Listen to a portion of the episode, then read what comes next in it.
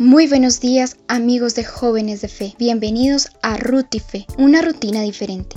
Mi nombre es Lorena y quiero darle la bienvenida a este espacio. Quiero contarles que la temperatura de Bogotá oscilará entre 12 y 21 grados centígrados. Habrá un tiempo seco durante el día y probabilidades de precipitaciones durante la noche. Hoy quiero compartirles la palabra de Dios del Evangelio según San Mateo capítulo 5, versículo 17 a la 18. En aquel tiempo dijo Jesús a sus discípulos, No creáis que he venido a abolir la ley y los profetas.